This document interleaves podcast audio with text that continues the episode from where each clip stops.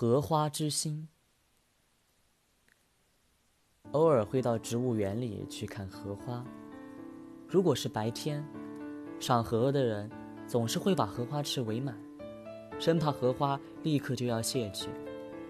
还有一些人到荷花池畔来写生，有的用画笔，有的用相机，希望能够找到自己心目中最美的一角，留下一个不会磨灭的影像，在荷花谢去之后，能回忆池畔夏日。有一次就遇见了一群摄影协会的摄影爱好者，他们到了荷花池畔训话一番，就地解散。然后我就看见胸前背着几部相机的摄影爱好者，如魔鬼一般，冲着准池里的荷花门猛地按着快门，有时还会传来一声吆喝。原来有一位摄影者发现了一个好的角度，呼同伴们来观看，霎时。十几位摄影的人全部都集中在那个角度，大雷雨一样摁着快门。约莫半个小时的时间，领队吹了一声哨子，摄影者们才纷纷收起相机集合。每个人都对刚才的荷花摄影感到十分的满意，脸上还挂着微笑。遗失到他们的下一站，再用镜头去侵蚀风景。这个时候，我才吃惊地发现。池中的荷花，如同经历了一场噩梦，从噩梦中活过来。就在刚才，摄影者们吵闹俗恶摄影的时候，荷花垂头低眉，沉默不语地抗议着。但是当摄影者离开之后，荷花又抬起头来，互相对话。谁说植物是无知无感的呢？如果我们能以细微的心去体会，就能够知道植物的忧喜。真的是这样的，白天人多的时候，我就感觉到了荷花生命之美受到了抑制。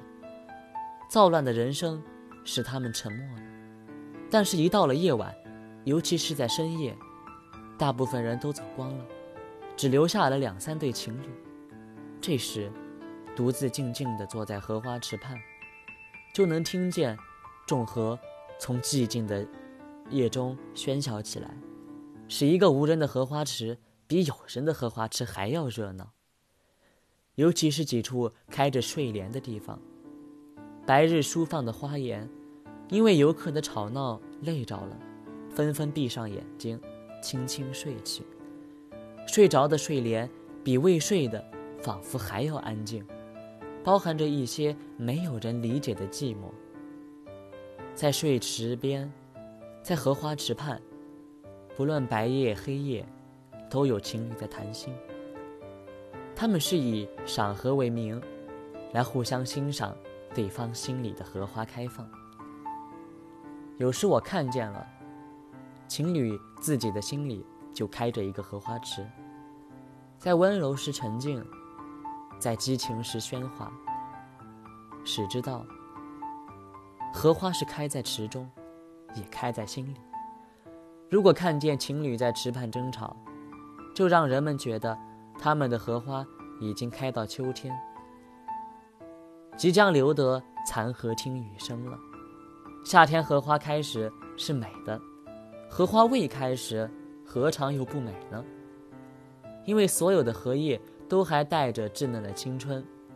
秋季的荷花，在落雨的风中，回忆着自己一季的辉煌，也有。沉静的美，到冬天的时候已经没有荷花了，还看不看得见美呢？当然了，冬天的冷肃，让我们有期待的心，期待使我们处在空茫中又能见到未来之美，一切都是美的，多好！最真实的是，不管如何开谢，我们总知道，开谢的是同一池荷。看荷花开谢，看河畔的人，总让我会想起禅宗的一则公案。有一位禅者来智门禅师，莲花未出水时如何？智门说：莲花。禅者又问：出水后如何？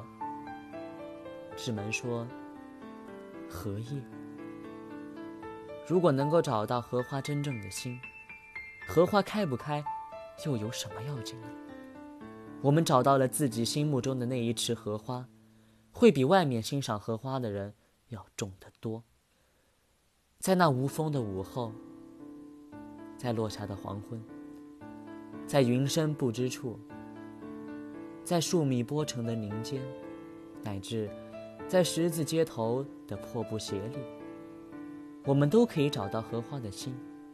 同样，如果我们无知，即使终日终日赏荷，也会失去荷花之心。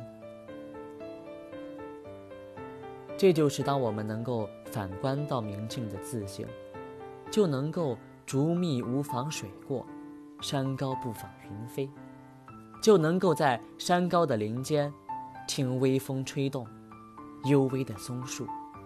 远听、近闻，都是那样的好。